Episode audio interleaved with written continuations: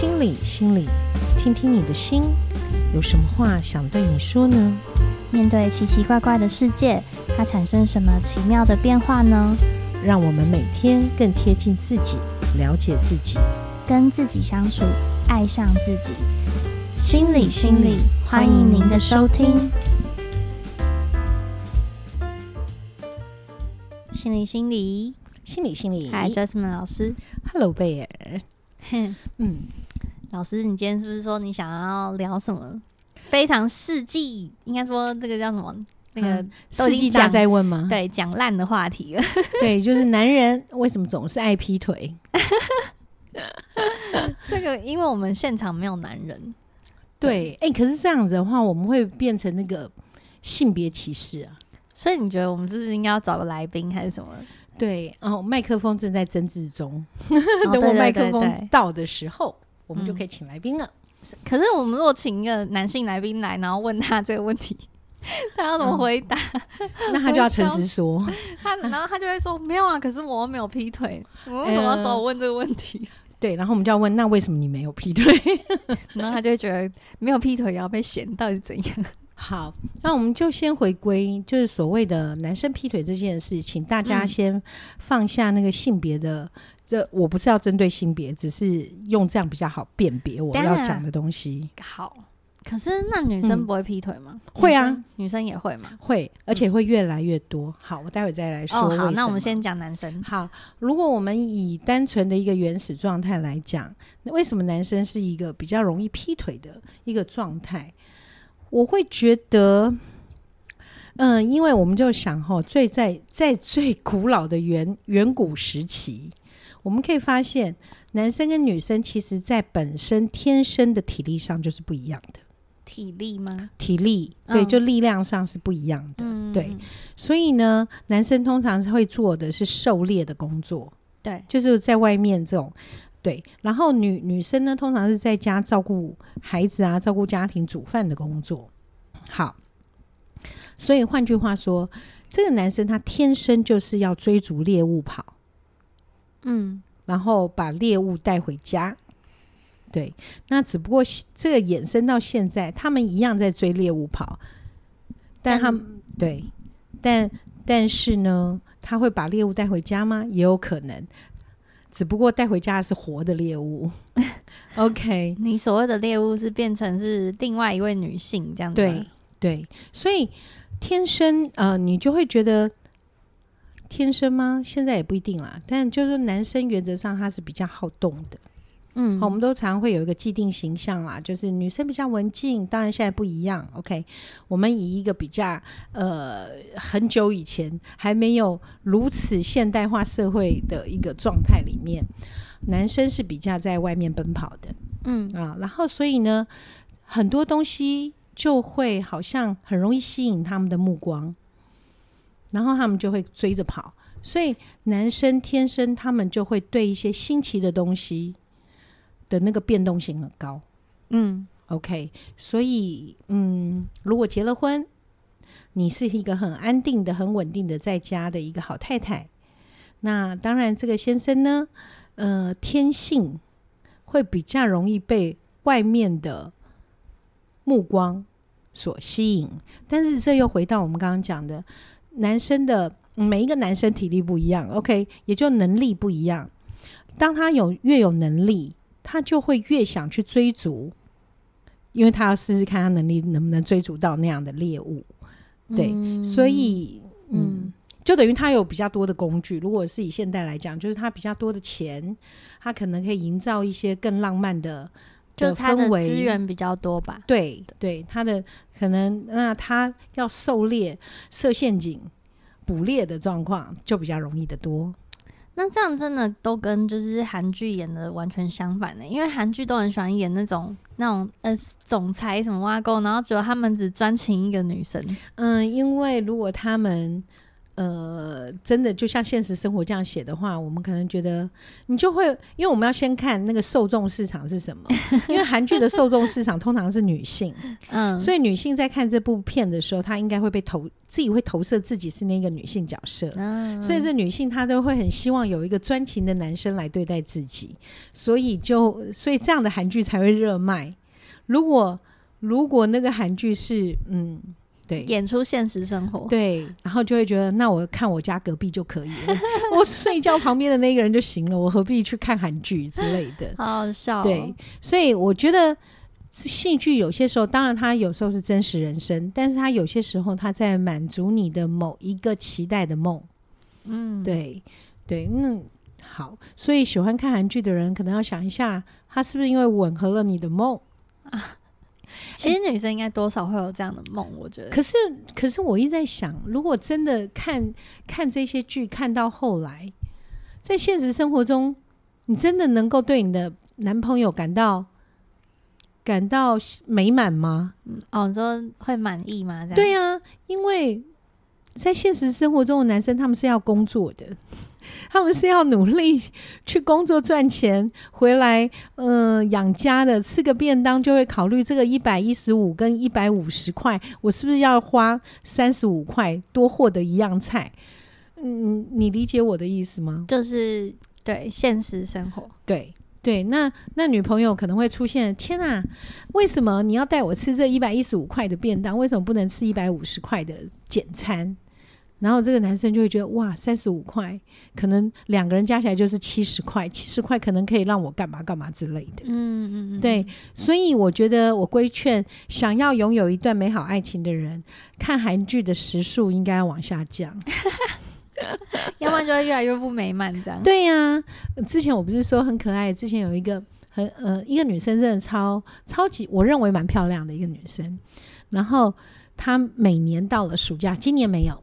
每年到了暑假，他就会来谈话。哦，你要讲一个老师，对，因为他就只要是暑假，他就会开始看韩剧，看韩剧越看，哇，韩剧里的那个男主角真的太棒了，然后就会觉得他男友很不好，这样。对，然后那男友很努力的在努力工作，然后嗯、呃，喜欢营造弄一些浪漫给他。他闲到后来竟然说，因为那个男生不够高，对，他就很希望那个。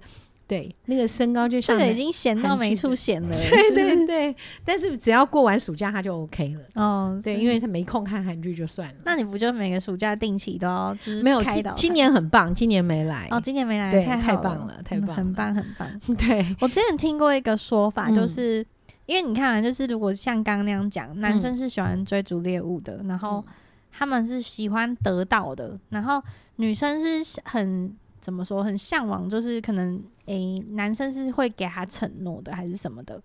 嗯，就是女生比较喜欢安定，嗯，对，但男生喜欢追逐。嗯、那嗯、呃，在在这样子的状态下，嗯、就是其实就是变成说，哦，我那时候是看一个类似那种，嗯、呃，他也算是一个 YouTuber 吧，他就说，女生不希望男生在。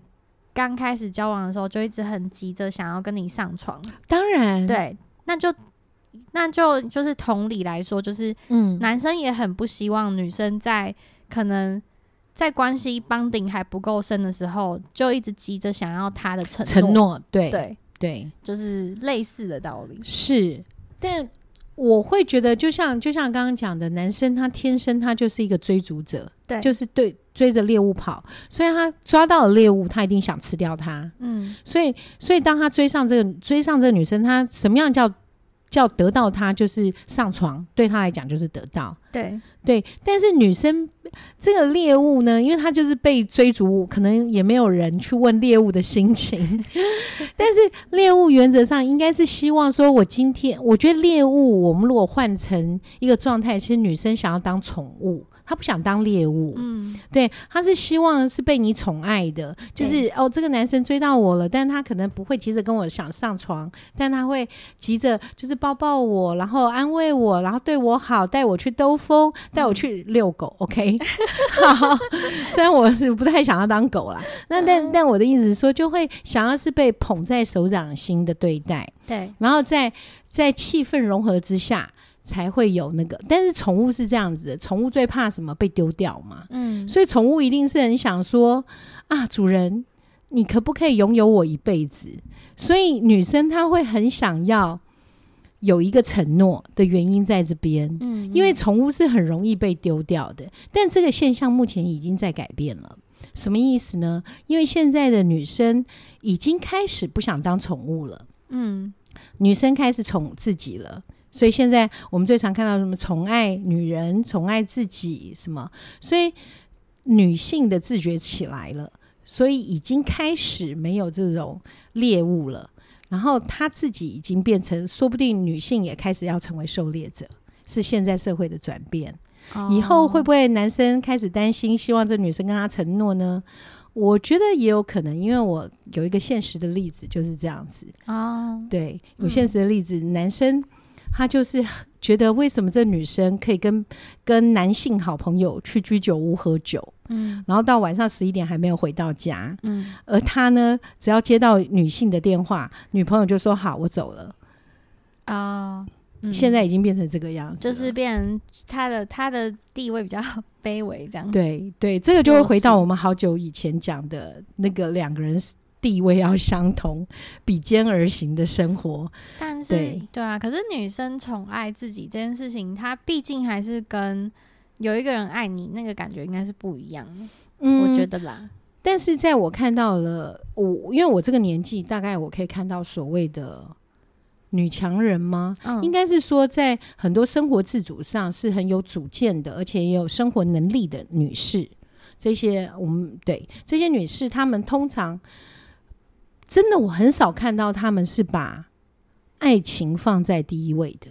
嗯，对，我真的很少看到他们这样子。那你说他们会不会遗憾？也不会。他们有有的有结婚，但他们不会去在乎今天。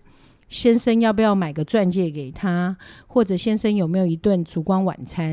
因为他告诉我的是，如果我想要烛光晚餐，我为什么不给对方一个惊喜，订一个烛光晚餐，我们一起去烛光晚餐？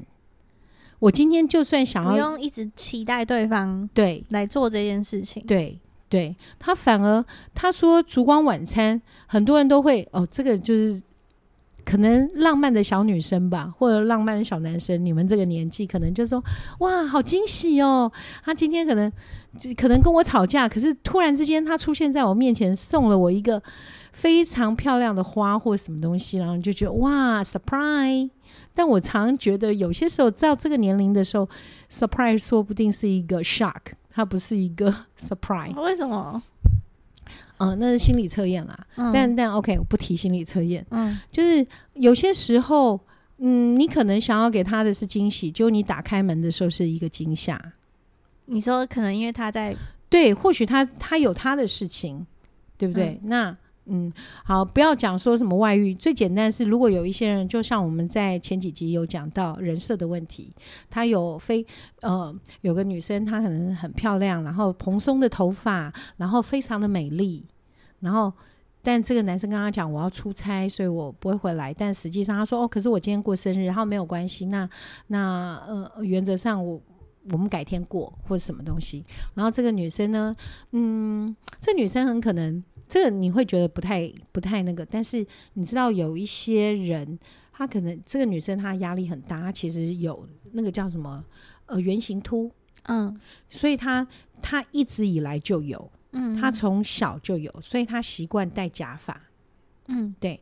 然后呢，所以他那一天他不用出门，戴假发其实是一个很闷热的事情。对。然后这个男朋友，呃，就是他生日这一天，他也没有任何的聚，这个女生也没任何的聚会，就在家里。嗯。然后这个男生就说他要出差，然后问他说：“哎，那你呢？”他说：“哦，我今天没什么。”他说：“这个男生告诉他，你生日如果跟别人去庆祝，我不在身边，我会觉得很对不起你，所以我们可不可以改天再庆祝？”然后、嗯、对，然后所以这个女生就在家里面，突然之间。房呃，就家里的那个噔噔噔，就是那个密码锁被打开了。嗯，嗯男生进来，可他却是秃秃头。天啊！对，所以这到底是惊喜还是惊吓？这就对，太太没有准备好，没有准备好，然后他他也没有告诉这个男朋友说，哦，其实我有这个问题。嗯，对，那所以对双方来讲，这都不见得是一件好事。所以惊喜惊吓，我倒认为惊喜这件事情，我不是那么的喜欢。哦，因为对要看场合。对，要看场合，要才会知道这个到底是惊喜还是惊吓。对对，但但是我我要讲的是说，如果我们都是足够有能力可以当猎人的人，嗯嗯嗯，我们就不需要去呃期待，好像是呃要被动。嗯，对，我觉得所有不管男生女生都可以主动。嗯，我喜欢这个男生，我就主动。对。然后我喜欢这个女生，我就主动，就是这样子。然后还有就是你刚刚提到，女生可能会想要对方给承诺这件事。对，我觉得这件事情听起来，其实讲起来会有点伤心啦，因为很多承诺，会遵守承诺的话，也要看这个人越是不是一个会遵守承诺的人。就是其实很多人在讲承诺当下，是我当下愿意，但是我之后可能不愿意了。是没错，对。但是你要你要为了你他当下说 OK，我会爱你一一辈子，然后但现在他不爱你了，然后你还要跟他说，可是你当时说你会爱我一辈子，那他说对啊，我当初是说过，所以现在呢该怎么办呢？你要遵守承诺，你就是要爱我一辈子。我也愿意啊，可是我的心就是不听话，我心就已经真的不爱你，那我该怎么办呢？嗯，那好，不然的话就是我人在你身边，但我我不能保证我爱你。嗯，对。那但是我觉得，如果真的能够做到这样，这个男生也很了不起，至少他遵守了他在你身边，即使不爱你，就是那个修道士吧？不晓得，不晓得，因为他就已经不爱，到底。意义何在？就是如果我是那女生，我我会觉得已经不爱我，我不会想把他摆在我身边。对，对，我会觉得你你倒不如去找一个你爱的吧。嗯嗯嗯，对啊，为什么为什么要那么痛苦？就是你已经不爱我，然后你还要还要假装爱我呢？嗯，也他也不假装，他摆明了就不爱。哦、那你要我在身边，那我就在身边吧。哦，可我觉得那样子是很痛苦的，对这个女生来讲是痛苦的，对这个男生来讲也是痛苦的。嗯，对，那还不如就对。可是有些时候，我们也看到很多女生真的是想不开吧？我认为叫想不开，是因为她宁可 OK，我不管你爱不爱我，我要你就在身边。很多，嗯，嗯，因为他们会相信的一件事情。只要你在我身边，有一天你就是会爱我，有一天你就是会重新的看到我的好。老师觉得这、嗯、这一句话怎么样？我会觉得可能有那一天，但是你有只你有必要为了你所谓的有一天耗掉你大半的人生吗？嗯，对。好，那这个东西没有绝对的对跟错。嗯，因为或许对他来讲，爱这个男生是他这一辈子他认为最棒的一件事，不管这个男的爱不爱他。嗯，好，那那这样子的话，那就让他就是这样的付出这样的爱。只不过可怜的反而是那个男生，对，因为我已经不爱了，可我却要在你身边一直待着。对，那也是他愿意啊，对不对？嗯，也是。但所以我就说，所有的东西，世界上所有的事情，人跟人之间的互动，一个人前进就有一个人后退。嗯、如果两个人前进，你就会擦；如果两个人前进不碰撞的话，唯一的好方法就是擦身而过。前进不碰撞，不能就是走同一个方向，这样也会也不会撞。哦，那是最好的，是比肩。哦，对，所以我会觉得，如果两个人在互相对待的时候，一个前进，一个后退。会比较好一点，但不能永远是一个人在退。对，就是前进后退，前进后退，他才能够有一个呃漂亮的步伐。嗯，对。所以劈腿这件事情不单单是男生的权利，我也有看到一些女生也是这个样子的。所以，嗯，只不过天性啦，天性男生他就是一个比较容易这样子做的人。哦，女生，女生，我是之前好像我忘记在哪里看到一个统计数据，嗯、就是他是有讲说，其实女性婚外情，就是已经结婚的女性，好像婚外情比例蛮会高于男性呢、欸。现在，现在这个社会的状态是的，那为什么你知道吗？为什么？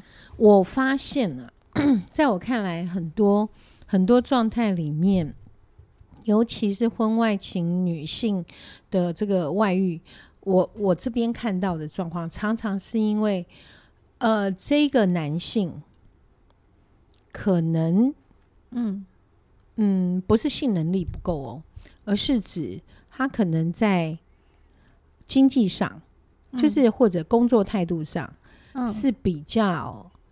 懒散吗？就是他的他的 income 可能不够，上进心跟 income 吗？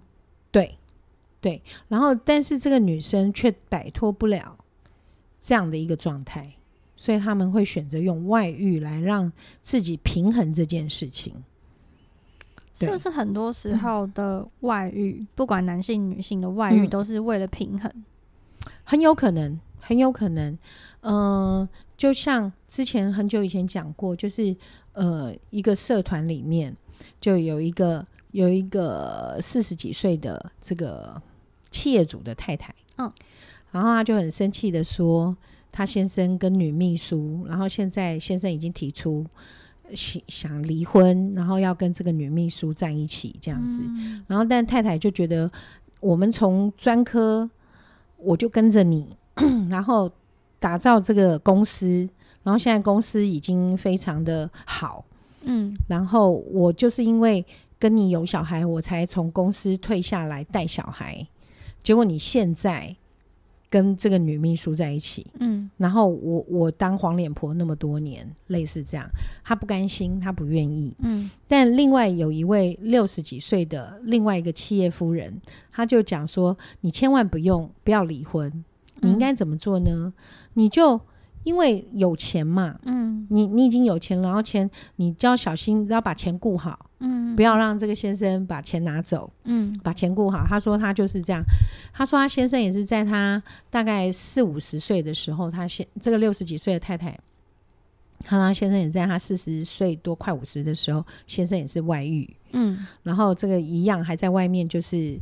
呃，也是不是秘书，但是就是外面的一个女生这样。嗯，然后那这个太太，她就摆明了，我就是不离婚，那钱就是我来管。你要你要在外面有一个家，那个费用也会我会每个月会。嗯，然后但是这一个太太呢，她就有小王，她就摆明了，她聘请进来的司机就是她小王。哦，这个你也有讲过。对，那。那这个这个状态是因为这个企业太太跟这个就我说六十几位的这六十几岁的这位太太跟她的先生，他们已经达到这样的一个共识，但是他们共同的问题就是，我不希望这个这个先生不希望他的社会地位可能被被人家知道他的人设或什么之类的，可是实际上外面人都知道了，嗯，好，只是不想要变成一个好像社会议题公开这样，然后呢，也不想让那这个原配夫人呢。他也是不想要让孩子去感受到说，哦，爸爸是一个这样子的人，所以他们就制定好，他们都在这婚姻中。但是先生可能就是外面固定的一个女女子，然后但这个太太呢，她她的小王就是他的那个那个司机，然后但是他跟这个司机如果没感情了，或者他不喜欢了，他就把就是就是支遣他，再换一个新的。所以在那样的婚姻状态里面，我反而看到是先生虽然劈腿，但他有固定的对象，但是这个夫人她的她的外遇是没有固定对象的，就是一直换一直换的。嗯嗯，但是先生他无所谓。所以如果你说老师，如果这是你的婚姻，你会这么做吗？如果是这个，我是这个婚姻，我会不会离婚？我应该也不会。我应该也不会。然后他如果真的外面有一个女朋友，但是如果如果我是那个企业太太的话，如果家大业大有那么多钱，我应该也不会离婚吧？所以不会离婚是为了资源，不是因为爱。嗯，对对对，而且而且在坦白讲，那个资源不但是钱，还有你在这个社会上别人对你的尊尊敬度。嗯。对，你一站出去，可能还是某某企业夫人，嗯，嗯，这一类，然后也没必要让我都五十多多六十了，我还要让我的这个婚姻记录留下一个离婚，我好像也没必要。嗯，然后孩子一样，呃，家里有钱栽培到国外读书，将来你就到国外去，我觉得这样没有什么不好。好，那你说老师，你这样子是不是很糟糕？没有，没有认为应该一夫一妻呃的。忠实的走下去或什么的，我会觉得，当然，如果一个人一一对夫妇能够 相爱相守到老，我觉得很美也很好。但是如果在这个中间的过程里面，的确出现了一些问题，嗯嗯，每个人的状况不一样，不见得一定要怎么怎么来解决。嗯，那我也常听到年轻的女生，她们说：“如果我男朋友有劈腿，如果我先生劈腿，我一定离婚。”嗯、哦，我觉得很好，你你讲这样是很 OK 的，但是等时事情发生，是不是真的要这么做，就需要考虑了，因为有很多很多的很多很多的现实的一个状态里面，像例如说，呃，看到一个有一个呃太太，那个太太她的眼睛是弱视。嗯，就是非常的，就是看看东西看得很不清楚。嗯，呃，不到全盲，但是已经就是很糟，就是视力很不好，这样好像是先天的一个什么什么黄斑部病变的发生还是什么。然后，所以他先生呢，嗯，他先生后来就是跟他离婚。嗯，跟他离婚并不是他眼睛看不到是什么，而是他先生也就是所谓的外遇，然后他也是觉得我不能容许我的人生被背叛，所以他决定离婚，放他先生一一条生路这样子，所以就离婚了。离婚以后，他又坚持孩子，呃，应该是说他那时候他是想，他想要挽回他先生，就是我孩子不给你，如果你要离婚，你就是要把孩子留下，就没想到他先生说好。所以就把孩子留下了。结果这一个，我是说他的视力很 很差，他几乎没有办法做一些一般的工作。所以呢，他就开始就是去学按摩，盲人按摩。然后他就靠这个盲人按摩要养孩子，然后非常的辛苦。真的听起来就超辛苦的。对，就有一天他自杀，没有没有过世，自杀。然后这个孩子就活在那个恐惧中，因为每天都很担心回到家的时候，妈妈是不是会冰冷的尸体。所以我会觉得在那个状态里面，你说哈，老师，那这样子你是不是鼓励他不要离婚？我会觉得在那个状态里面，你更要很小心的看你拥有的是什么，你能够怎么样。最起码，你你如果真的心里不舒服，但是最起码你是没有办法带那个孩子的。嗯，对。你说认清那个现实，是因为你手边没有足够资源可以带那个小孩。那这个这样的状况下，你是不是要离婚？是是，对。就不要一味的就就是假如说不，只要他怎么样，我就一定离婚。我觉得这个事情是可以考虑的，因为那时候的当下到底是什么？嗯，就我也有遇到一个小孩，他有跟我讲，他说当初他们在生的时候又没有问我，然后但他们没有问我，他们就把我生下来。然后现在他们结他们离婚也不问我，然后就离婚，嗯，那把我当什么？然后都没有考虑到他的感受。对，然后他说他觉得很衰，为什么要被这样的父母生下来？嗯，然后不过我必须要讲，今天不管你父母离不离婚，你都是你自己的人生的主人，不应当把自己的好跟坏归咎在父母有没有离婚。嗯，对，对，所以，嗯、呃，所以从劈腿一直谈到现在这样的一个主题里面，我会觉得。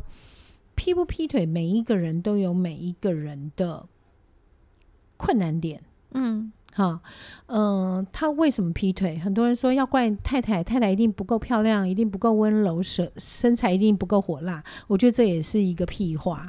对啊，对，为什么不说那先生自己不够？爱他不够什么，不够什么的，对对，怎么可以什么东西都去怪就是那个被劈腿的人呢？是不应当，这就是在批评这个受害者。OK，然后，但是我一直在想，如果人生中你发现你先生劈腿，那如果你觉得生活不要过下去，OK，也恭喜你，因为你至少你知道了这个真相，然后你不愿意去救，你觉得你不想、嗯、OK 离婚，那你就好好的展开你下一段人生。